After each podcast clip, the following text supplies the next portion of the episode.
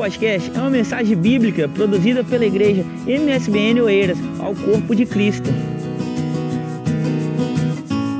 Meus irmãos, a paz do Senhor a vocês. Abra sua Bíblia, por favor. Vamos a Apocalipse, capítulo 20. E um irmão, uma irmã, leia para nós, por favor, versículo 11 ao versículo 15. Apocalipse, capítulo 20, do versículo 11 ao versículo 15. Bom, nós vamos entrar um pouquinho dentro dessa temática que fala sobre o juízo final, porque nós estamos numa série de reflexões, de mensagens sobre aquilo que está por vir, aquilo que irá acontecer. E nós já dizemos que irá acontecer porque a palavra de Deus sempre se cumpriu. Amém? A palavra de Deus sempre se cumpriu. Não tem uma coisa que o Senhor tenha dito, é, mediante o desenvolvimento, o calendário, segundo a sua soberana vontade, que não tenha realizado. Bom, então isso nos dá segurança de que aquilo que ele disse que ainda acontecerá vai se cumprir. Vai se cumprir. E uma das coisas que está na sua palavra é sobre aquilo que é chamado de juízo final. Então, observe conosco no texto. Vamos lá, Apocalipse capítulo 20, versículo 11 até o 15. Quem pode ler, por favor?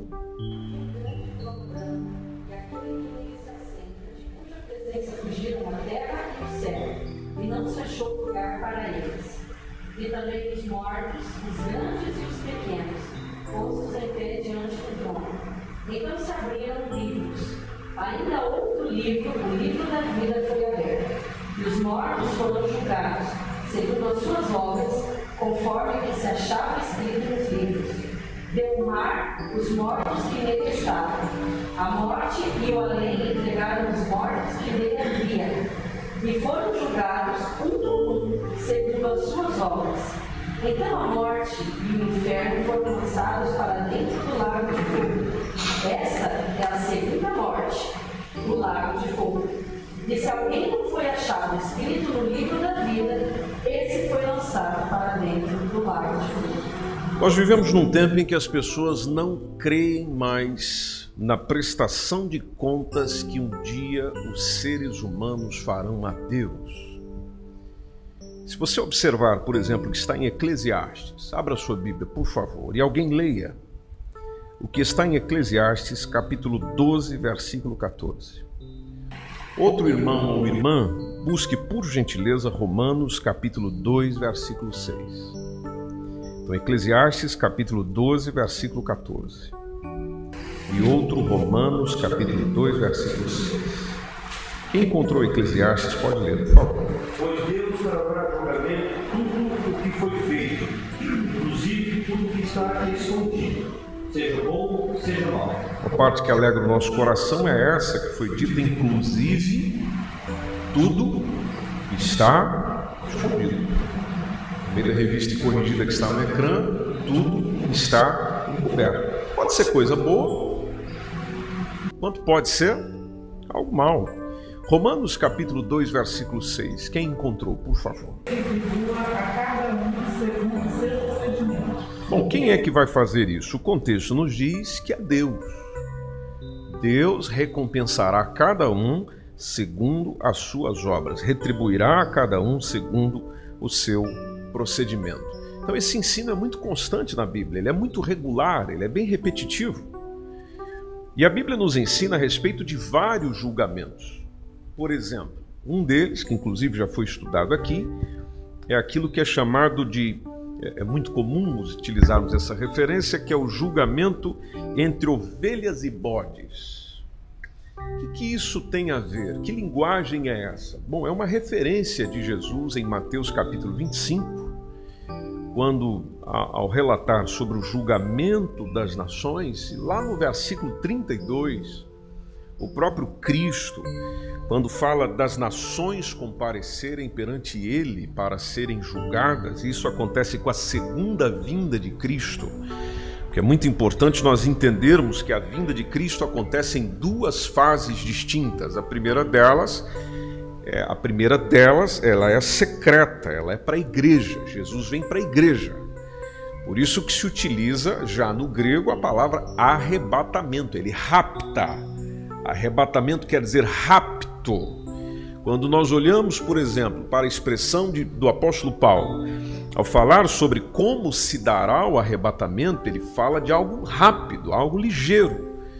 Tanto que ele chega a semelhar, a, a, a fazer a semelhança ou a comparar a um abrir e fechar de olhos. Então é jogo rápido. Né? Então, rapto, tomada, retirada e, e, e tudo isso de uma forma muito ligeira se coloca como a primeira fase da vinda de Jesus, que ela é exclusiva para a igreja, é secreta, a igreja encontra com ele nos ares. Mas Jesus não falou só dessa, a Bíblia não fala só dessa. A Bíblia também fala de ele se manifestando e todo olho vendo, todo olho contemplando, de ele retornando de onde subiu que foi justamente a expressão dos anjos em Atos capítulo 1. Da mesma forma que ele subiu, ele vai descer. E aí, quando você toma com as profecias de Zacarias, quando fala do monte, do qual o Senhor também subiu e foi assunto aos céus, conforme nós vemos no, próprio, no relato da própria palavra do Senhor em Lucas e em Atos, então essa simplesmente bate ali certinho. Então há o secreto, porque a Bíblia fala do secreto. Há aquele a qual ele aparece, porque a Bíblia fala de ele aparecendo e todo olho vendo. Agora, nessa segunda vinda de Cristo, ou seja, nesse comparecimento, nesse aparecimento dele, é onde se coloca dentro do calendário profético um julgamento. Um julgamento de quê? E nas palavras do próprio Jesus, chega a ser como a separação entre bodes e ovelhas, conforme diz o Mateus 25 e 32. Agora, esse, esse julgamento do qual o Senhor fala fundamenta-se é, dentro daquele tratamento que foi dispensado aos meus pequeninos irmãos. Se você tiver com a sua Bíblia aberta, Mateus capítulo 25, veja lá, por exemplo, o versículo 40. Alguém encontrou, pode ler, por favor.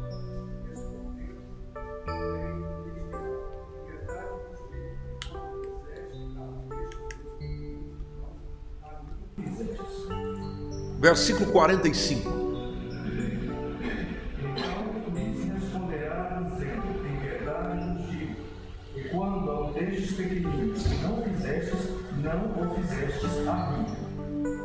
Jesus coloca esta separação, ovelhas e bodes, ou seja, separação entre o um grupo que existe, como aquele tratamento, o fundamento desse julgamento é o tratamento que vocês deram aos meus pequeninos irmãos. Esta é a expressão do Senhor, nós percebemos no versículo. Bom, o grande desafio da escatologia é você ir aplicando isso. E dentro da interpretação, por exemplo, desses versículos, nós temos três hipóteses. A primeira delas, e que é muito forte, se refere a Israel. O tratamento que vocês deram aos pequeninos irmãos Israel.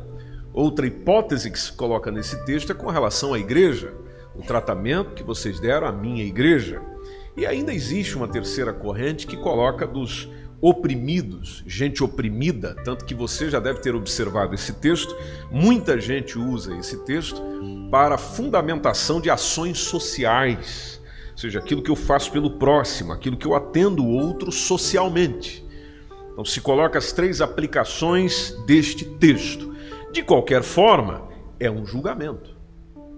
Outro julgamento que a palavra de Deus nos refere fala do tribunal de Cristo, que também já foi pensado aqui Segunda carta de Paulo aos Coríntios, capítulo 5, versículo 10. Vamos lá no texto? Segunda carta de Paulo aos Coríntios, capítulo 5, versículo 10, diz o quê?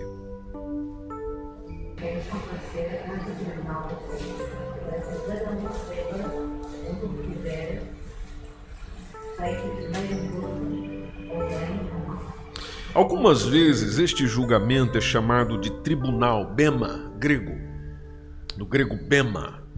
E no Bema, Deus julgará as obras dos crentes. Já aprendemos isso. Ah, não seus pecados. Isso não é um julgamento para avaliar pecado de alguém. Não. Porque os pecados já foram expiados completamente por Jesus e Deus não se lembra mais deles.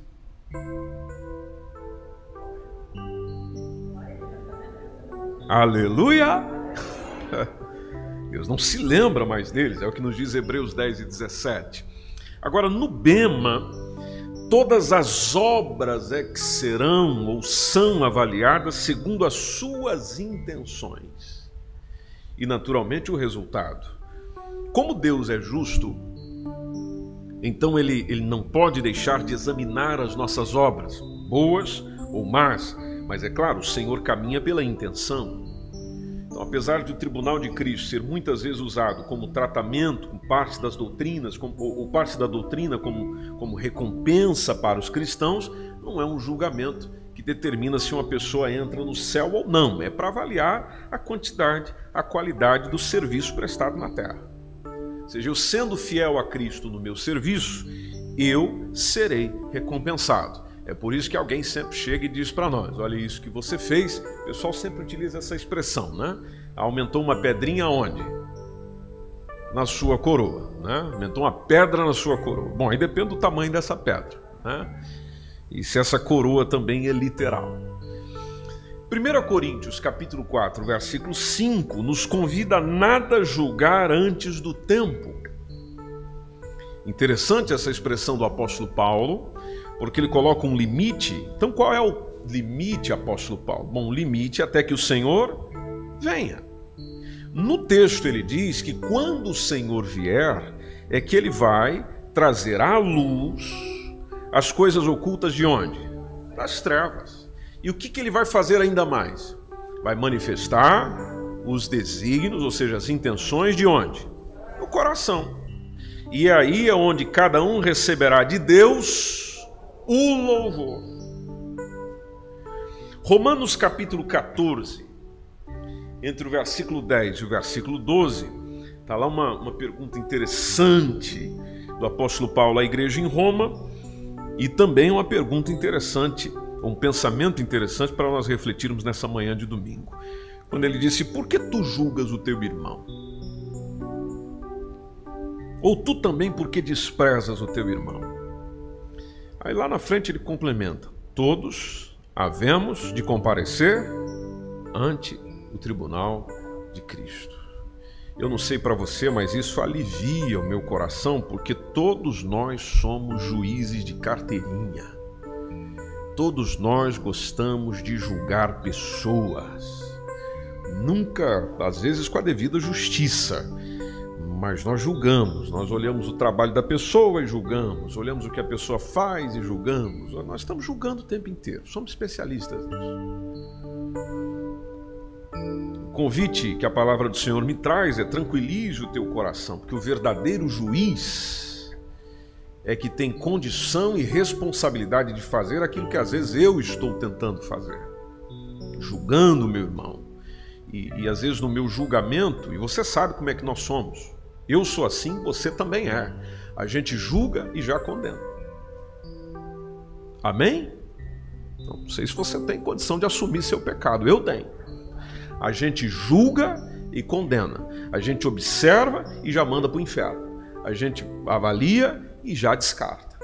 Essa é a nossa forma de julgar. Agora, ainda bem que nós não seremos julgados pelas pessoas, nem as pessoas serão julgadas por nós.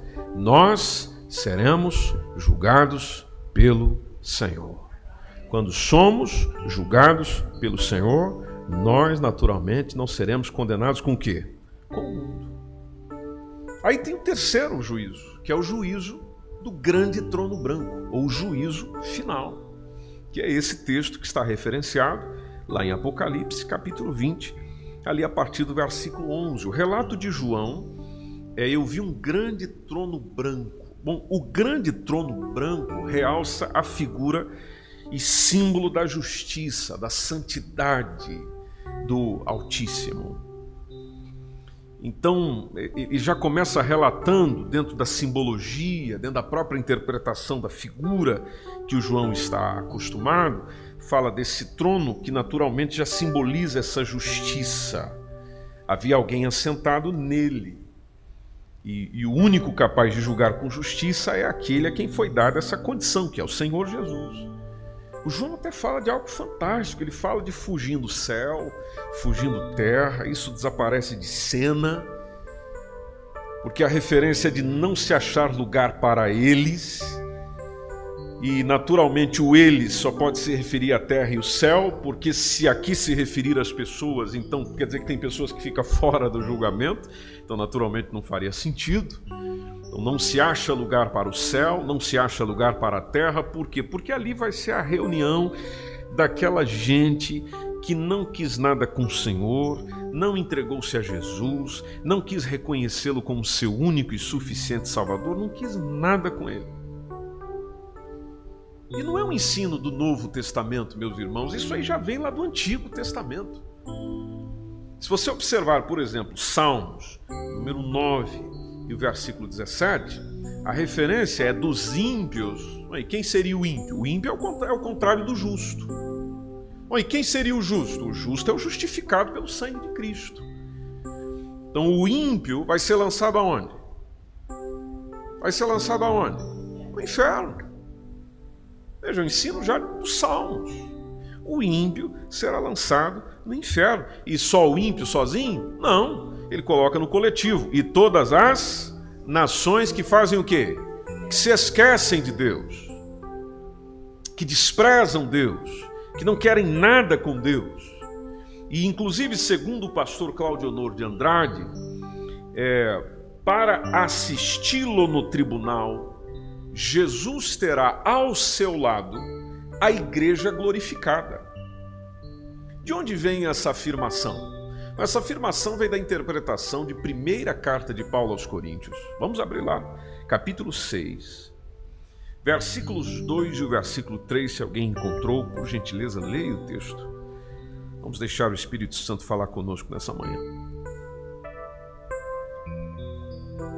Primeira carta de Paulo aos Coríntios, capítulo 6, versículos 2 e 3 sabemos vós que os santos embora se o mundo deve ser julgado por vós, sois porventura dignos de julgar as coisas mínimas? Não sabeis vós que havemos de julgar os anjos? Quanto mais as coisas pertencentes a essa vida? Ele começa a achar um local para colocar a aplicação desse texto, de dizer: ah, nós vamos julgar o mundo? Ah, é? Ah, nós vamos julgar os anjos? Ah, é? Quando? Quando? Aí no todo da Bíblia a gente só consegue ver o vislumbre disso, do quando, no juízo final. O juízo final. Inclusive, o contexto fala justamente de julgamento, ou seja, nós temos que aprender a julgar as causas entre nós. Como ele fala das coisas mínimas, se vocês não conseguem julgar essas causas mínimas que acontecem entre vocês, e o julgamento naturalmente se refere com as diretrizes de Cristo, da forma que Cristo julga, da forma que Cristo avalia, então se você não sabe julgar as coisas mínimas, como é que a gente vai assumir aquele papel?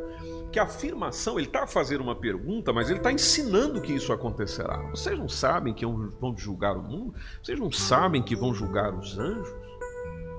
Não, mas é a gente que vai julgar ou é Cristo? Bom, nós olhamos para o texto e o juiz será Cristo.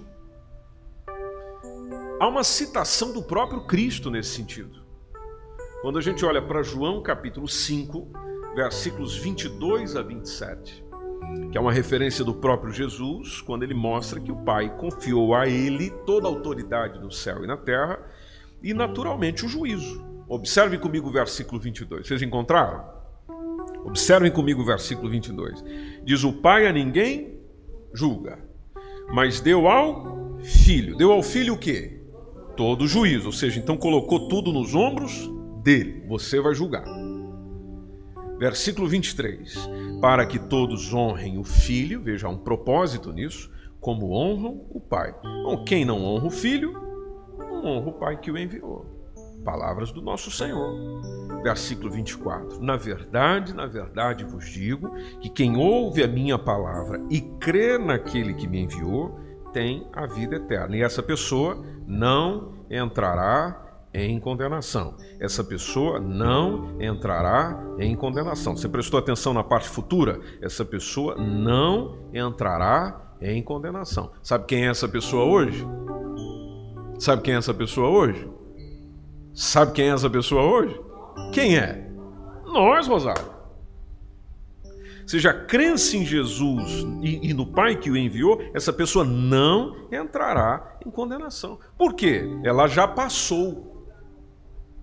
Veja, não entrará porque passou. Passou de onde? Da morte para a vida. Veja lá novamente esse em verdade, em verdade. Em verdade quer dizer a verdade fundamentada na verdade. Em verdade, em verdade vos digo que vem a hora, e agora é, em que os mortos ouvirão a voz do Filho de Deus, e os que a ouvirem viverão. E aqui tem a ver com a morte espiritual. Porque como o Pai tem a vida em si mesmo, assim também ao Filho, assim deu também ao Filho ter a vida em si mesmo. Aí Jesus volta no ponto inicial da conversa que está no versículo 27 quando ele diz: E deu-lhe o poder de exercer o juízo, porque é o filho do homem. Aí a gente vai em 2 Timóteo, capítulo 4, versículo 1. Segunda carta de Paulo a Timóteo, capítulo 4, versículo 1, nos dizendo: Conjuro-te, pois, diante de Deus e do Senhor Jesus Cristo, e aí o apóstolo Paulo faz uma descrição desse Jesus Cristo que há de julgar quem? Os vivos e os mortos. Os vivos e os mortos. Quando ele vai fazer isso? Na sua vinda. E também mais aonde? No seu reino. Então, por meio de Jesus será exercido o julgamento em qualquer fase, em qualquer momento, em qualquer dos julgamentos porque ele será sempre o supremo juiz. Então, no julgamento do trono, no, do, do, grande trono branco ou no, ju, no juízo final, só faz sentido a cadeira do juiz ser ocupada pelo nosso Senhor e Salvador Jesus Cristo. Mas se você está nele, descansa o teu coração, porque quem crê nele não há condenação. Aleluia. O apóstolo Paulo, quando foi falar isso aos poetas, aos filósofos de Atenas, ele entrou nesse assunto. Atos dos Apóstolos, capítulo 17 e o versículo 31, ele, ele chega lá, ele chega nesse pensamento, ele chega nessa doutrina. O que, que ele disse àquele povo que o ouvia no Areópago? Quem pode ler o texto, por favor?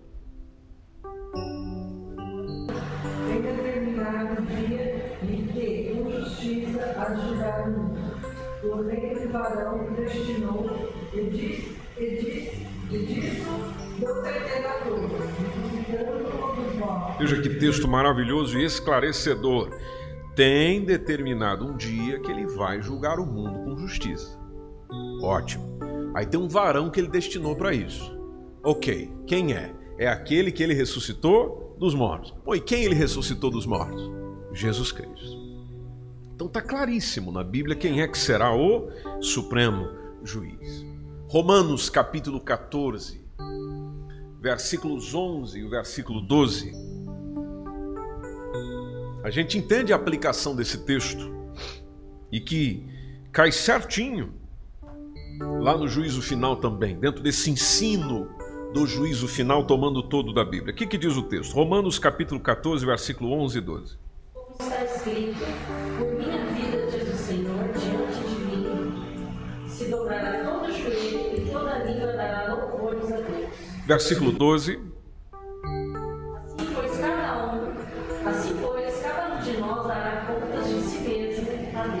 Às vezes uma pergunta que nós temos é quem terá de prestar contas ao justo juiz, ao justo juiz nesse dia?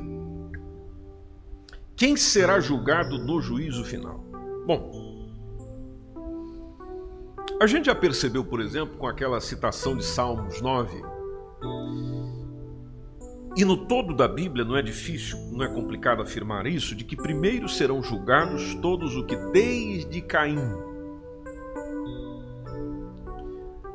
amaram, praticaram a iniquidade. Gente que não se arrependeu e que naturalmente agora só resta enfrentar o juízo divino. Nós percebemos isso melhor na citação de João no versículo 13 Apocalipse capítulo 20, no versículo 13, porque ele fala ali do mar entregando os seus mortos. Todos aqueles que morreram no mar, em algum tempo da história, o mar os entregará. Veja que ele até vai além, ele coloca a morte Ele coloca a palavra inferno na Almeida Revista e Corrigida. A morte e o inferno deram todos o que neles havia e foram julgados cada um segundo as suas obras.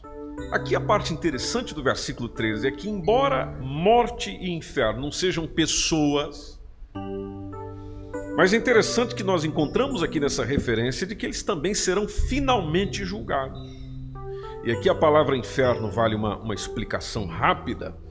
Por que, meus irmãos? Por que igreja? Porque no exercício da tradução da Bíblia, precisamente na língua original para portuguesa, existe um, um há, há, limites de, de caráter semântico, que às vezes é, é, é imposto pelo idioma original, e, e às vezes na tradução é, lá da língua nativa, nem sempre a, a, tradução daquele idioma nem sempre expressa a plenitude semântica do termo original. E a palavra inferno é um exemplo dessa complexidade da tradução. Porque as escrituras, por exemplo, na língua original apresentam quatro termos, cuja a, a, a versão da língua portuguesa simplesmente traduziu para inferno, direto. Mas os quatro termos não querem dizer a mesma coisa. Então, por exemplo, nós temos a palavra Seol, como dizemos, ou Sheol, como alguns preferem dizer. Nós temos a palavra Hades, temos a palavra Tártaro e temos a palavra Geena, ou Geena. Aí um escolhe do jeito que quer falar melhor. E na verdade, o inferno que será lançado no fogo tem a ver com o Hades. O que é o Hades? O Hades, segundo o ensino de Jesus, em Lucas capítulo 16, seria exatamente o lugar dos mortos. Jesus ensinou isso. É um lugar espiritual em que as almas, os espíritos dos mortos, habitam fixamente até que os seus corpos sejam ressuscitados seja para a vida eterna ou seja para a perdição eterna. Então, o estado das almas, dos espíritos que estão fora dos corpos naturalmente, porque o corpo faleceu, o corpo morreu, estão aguardando o tempo em que comparecerão diante de Deus. Nós temos um texto muito conhecido que é Hebreus capítulo 9, versículo 27. Hebreus capítulo 9, versículo 27 diz que aos homens está ordenado morrer quantas vezes? Uma vez. Aí depois, logo após, logo após, melhor dizendo, o escritor já diz que logo após a morte já vem o quê? Já vem juízo. Já vem juízo. Se nós tomarmos Atos capítulo 24, versículo 15, a expressão ali do, do, do, do texto diz que tendo esperança em Deus, como, como esses mesmos também esperam, de que há de haver ressurreição e morte que é uma outra doutrina fantástica da Bíblia, ressurreição dos mortos. Mas só para tomar esse texto, porque faz parte, nos ajuda no contexto. Vai ressuscitar tanto os justos, como quem mais? Como os injustos. Quando a gente vai em Apocalipse, capítulo 1, versículo 18, e Jesus está se apresentando para João, a expressão de Jesus é: Eu sou aquele que vive eu fui morto, mas eu estou aqui de que maneira? Vivo. Vivo pra, por quanto tempo? Todo sempre. E aí tem até a palavrinha que a gente pode dizer junto. Amém. Mas veja o que Jesus diz. E eu tenho. Eu tenho a chave de quem? Da morte e do inferno. Eu tenho as chaves da morte e do inferno. Interessante que lá no versículo 13 de Apocalipse 20, a expressão é da morte do inferno, entregando o quê? Seus mortos. Entregando a sua gente. Por que que entrega? Bom, porque Jesus é que tem um domínio disso. Ou seja, aparecerão diante dele na hora em que ele quiser. Aleluia. E também tem aqueles que serão julgados que estiverem vivos naquela ocasião, porque a gente não pode esquecer que a vida está acontecendo. E se formos aqui num calendário profético, por exemplo, é, nos foi falado aqui semana passada pelo Vitor nos conduziu na reflexão sobre o milênio, é importante lembrar: no milênio está nascendo gente. Segundo as profecias que a gente encontra em Isaías, esse pessoal está vivendo mais tempo, mas está nascendo gente, está morrendo gente. Até porque vai ser mais fácil viver também muita coisa. Então, chega gente viva até lá. E os vivos terão, também terão seu julgamento lá. Se a gente tomar a expressão de Daniel, capítulo 12, versículo 2, diz que todos os salvos, aí a gente pode colocar essa afirmação, todos os salvos que tiverem morrido durante o milênio, por exemplo. Porque se Jesus está reinando na terra, está nascendo gente, bom, tem que haver oportunidade de salvação para essa gente. É lógico, ele é, ele é justo. Ele é justo. O Senhor não aplica punição sem dar oportunidade de mudança. Você sabe disso. Então, ele é justo.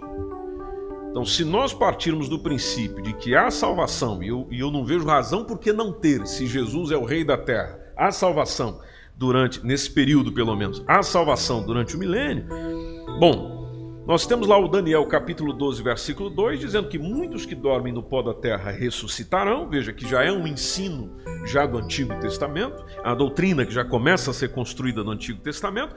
Os que dormem no pó da terra ressuscitarão, e na expressão de Daniel, que também faz parte do estudo apocalíptico, é uns para o quê? Para a vida eterna, e tem muita gente que é para quê? É para vergonha, mas vai ressuscitar. Então, onde é que o Senhor vai julgar esse pessoal já que eles morrem durante o milênio? Bom, só pode ser no juízo final. É o que faz sentido para a gente colocar isso numa ordem, pelo menos para poder entender melhor. Os anjos caídos. Diz, a Bíblia fala muito de julgar os anjos. aliás, nós acabamos de ler um texto sobre isso. Que anjos, vamos julgar anjos. Mas que anjo que nós vamos julgar? O bonzinho ou o malzinho? Bom, os anjos caídos são aqueles que se rebelaram contra Deus. E a Bíblia diz que eles também terão de comparecer diante do Senhor. Onde nós encontramos uma referência que nos orienta para isso? Lá em Judas. Lá no livro de Judas, lá pertinho de Apocalipse, versículo 6, porque só tem um capítulo mesmo. E lá o texto diz o quê? Quem pode ler para nós, por favor?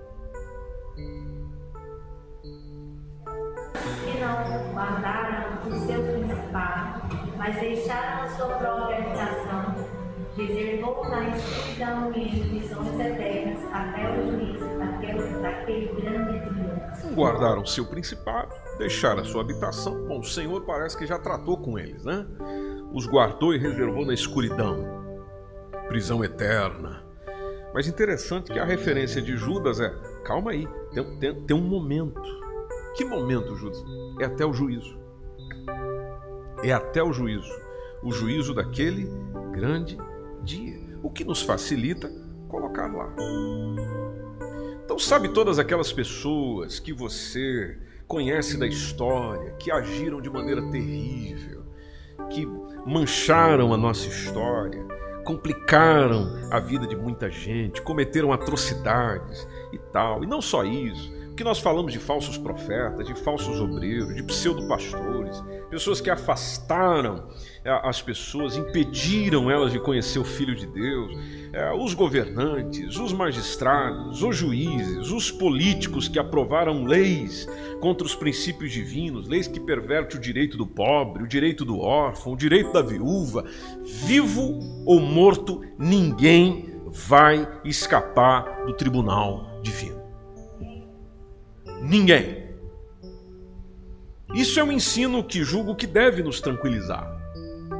Por que, que deve me tranquilizar? Bom, porque, meu irmão, essa pessoa que hoje te provoca essa, essa injúria de tanta maldade que ela causou, ela vai se encontrar com o Senhor. Chegará o dia do encontro com o Senhor, ela prestará contas diante do Senhor lá não tem advogado para dar o um jeitinho, não tem um indivíduo para mexer na lei disso, na lei daquilo, não tem nada disso. Aliás, quais serão as bases do juízo final? As bases do juízo final estão no versículo 12. Apocalipse capítulo 20, versículo 12. A referência de João foi: Eu vi os mortos, eu vi os grandes e pequenos. Bom, os grandes e pequenos não tem a ver com tamanho. Ainda bem, né, irmão Rosário?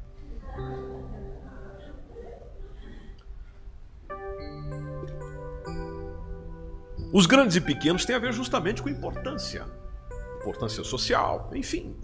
Grandes e pequenos que estavam diante do trono. O João diz que abriram-se o quê? Os livros. Interessante ele destacar um outro livro, que ele diz abriu-se os livros, mas abriu-se um outro livro, que é o livro da vida. E os mortos foram julgados pelas coisas que estavam escritas nos livros, segundo as suas. Livros. Livros. Onde está tudo registrado. Que livros são estes? Bom, esses livros são uma representação, naturalmente, do julgamento divino. E segundo a palavra de Deus, e nós acabamos de ler, há o registro de todas as ações, boas ou más, praticadas por todos os seres humanos.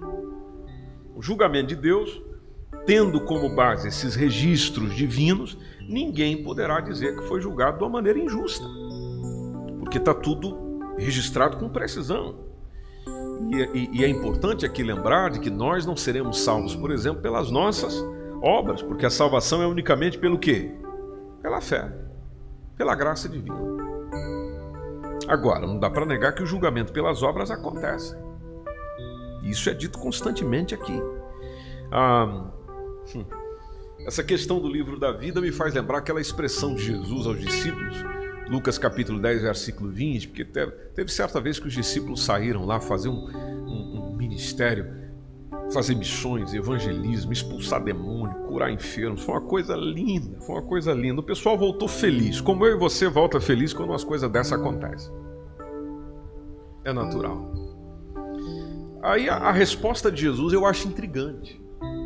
Que ele olha para os seus discípulos e diz: Não vos alegreis, porque os espíritos se sujeitam a vocês ou porque os demônios saem quando vocês mandam. Não, vocês não deveriam estar se alegrando por isso. Vocês deveriam é se alegrar antes, por quê? Por estar o vosso nome aonde? Escrito no céu. Bom, só pode estar escrito aonde? Nesse famoso, nesse dito, nesse bendito, cujo, nesse maravilhoso livro da vida. Que não é um ensino só do, do Novo Testamento. Não, você já encontra o salmista falando dele. Salmo 69, versículo 28. Vamos lá nesse texto. Salmo 69, versículo 28.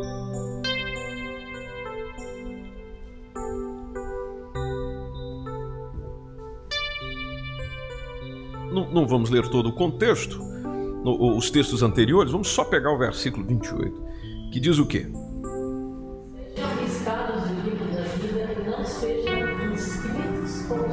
Bom, se, faz essa, se o salmista faz essa referenciação, mostra que os justos estão inscritos no livro da vida. No contexto, ele está falando de gente ímpia. Então, a oração e o cântico do salmista é: risca essa gente do livro da vida. Sejam riscados do livro da vida, não sejam inscritos com os justos. Então, na observação de João, livros à disposição com registro de tudo, e o livro da vida onde estão os nomes, segundo o ensino da palavra de Deus. Se a gente voltar no versículo 14, porque tudo isso é muito vasto e vocês sabem disso, diz que a morte e o inferno foram lançados no lago de fogo. Esta é a segunda morte. Versículo 14 fala do encerramento, da conclusão com relação à morte e o inferno, que quem é que tem a chave? E a gente já percebeu que esse inferno se refere ao Hades, por causa daquela questão das palavrinhas que eu, eu incentivo você a estudar um pouco mais sobre isso. Não é difícil, não é difícil. E pode também vir estudar conosco no IBADEP sobre esse assunto, você vai gostar. Então a morte e o inferno foram lançados no lago de fogo. Essa é a segunda morte, o que faz todo sentido com aquilo que a palavra de Deus nos diz em 1 Coríntios capítulo 15, versículo 26. 1 Coríntios capítulo 15, versículo 26, que diz o que o texto? O último inimigo que há de ser aniquilado é a morte. É o último. É o último inimigo. Mas que dia ele vai ser aniquilado? O dia do juízo final. Veja quanta coisa. A gente está falando dia, nos dá ideia de 24 horas, né? É claro que isso vai durar bem mais tempo, se nós olharmos do ponto de vista natural das coisas. Versículo 15 diz que aquele que não foi achado escrito no livro da vida. Interessante que não fala dos outros livros, fala só do livro da vida, aquele que não foi achado escrito no livro da vida. Bom, para essa pessoa só restou ser lançada no lago de fogo, eternamente separado de Deus. Eternamente separado de Deus. Deus não vai mandar ninguém para o inferno sem um julgamento. Você sabe que Ele é justo nesse sentido. Por mais que Ele já tenha orientado de como a salvação acontece, de como as coisas devem ser, não, mas existe um julgamento, existe uma observação. É aquela ideia: eu vou te chamar para nós falarmos sobre isso. Eu vou te convidar um dia para nós conversarmos explicitamente, especificamente sobre isso aí, para você entender a tua condenação. Entra a discussão se vai haver salvação no dia do juízo final, mas isso fica para outro dia, porque já está na hora de encerrar. Mas ele não vai dispensar as pessoas assim, como às vezes nós imaginamos, e as pessoas olham para nós e dizem: esse Deus seu é muito maldoso, é muito malzinho.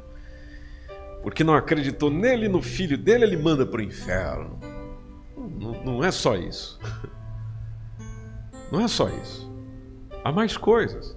E ele vai chamar todo mundo para conversar. No dia do juízo final. No dia do juízo final. Alguém pode pensar: como é que eu faço para não, não ser um o julgado desse dia, ou o réu desse dia? Bom, nós já lemos sobre isso. Não há condenação para toda pessoa que crê em quem? Em Cristo Jesus em Cristo Jesus. Se eu quiser me ver livre de qualquer espécie de condenação que o pecado traz sobre mim, o caminho é o mesmo, anunciado pelo Senhor, Jesus Cristo. Precisamos de Jesus Cristo. Por isso que a fé nele é importante. Tudo aquilo que nós merecíamos pelos nossos pecados, ele já passou na cruz do Calvário justamente para que por meio dele eu não entre nessa condenação eterna. Não, muito pelo contrário. Entre para, entre para a vida eterna, para a vida com ele, para a eternidade com ele. A eternidade eu vou passar com quem eu quis passar nessa vida. É tão simples quanto isso. Se aqui nessa vida eu quis Deus, bom, então na eternidade eu tenho o quê? Deus. Ah, eu não quero nada com ele, nem existe, eu não quero nada com esse cara aí. Quero... Ah, Esqueça, tem pavor. Ok, então na eternidade você passa sem ele. É simples assim. Você decide aqui o que você quer ali. Agora, nós, você que tem esse coração bondoso e misericordioso, você não vai ver a pessoa caminhando para o buraco sem avisar ela, dizer, não vai por aí, não. esse é o papel que o próprio Senhor veio fazer e passa para a sua igreja fazer, ou seja, anuncia a mensagem do Evangelho anuncia o caminho da, da salvação, porque no caminho da condenação eles já estão. Anuncia que há uma outra proposta, um, um, é, é, possível não, não chegar lá nesse nível, é, é possível viver uma vida diferente, é possível. E esse, esse propósito, essa missão está com a igreja do Senhor. E da igreja que se espera que faça isso. E quando fala igreja, está a falar de mim e você também. Nós temos essa responsabilidade. Nós não vamos, por exemplo, pelo menos não é o meu perfil, pregar sobre o juízo final, ou ensinar, melhor dizendo, porque eu não sou um grande pregador, mas ensinar sobre o juízo final é, com aquele aspecto de medo, de ameaça. Não, preciso disso.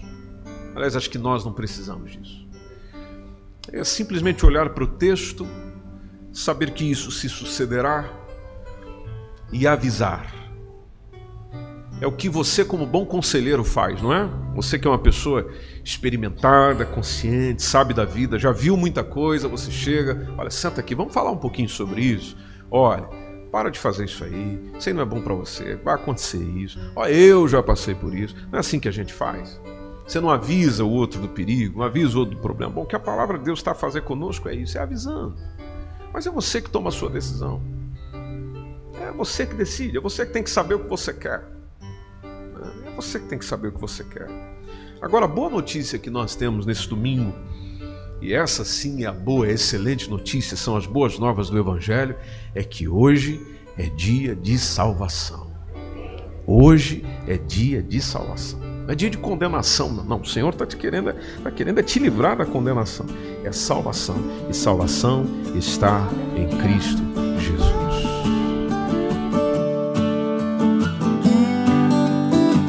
Esse foi mais um podcast, uma mensagem bíblica produzida pela Igreja MSBN Oeiras. Siga-nos nas redes sociais, Facebook, Instagram. Subscreva o nosso podcast e também o canal no YouTube. Saiba mais em msbnportugal.com.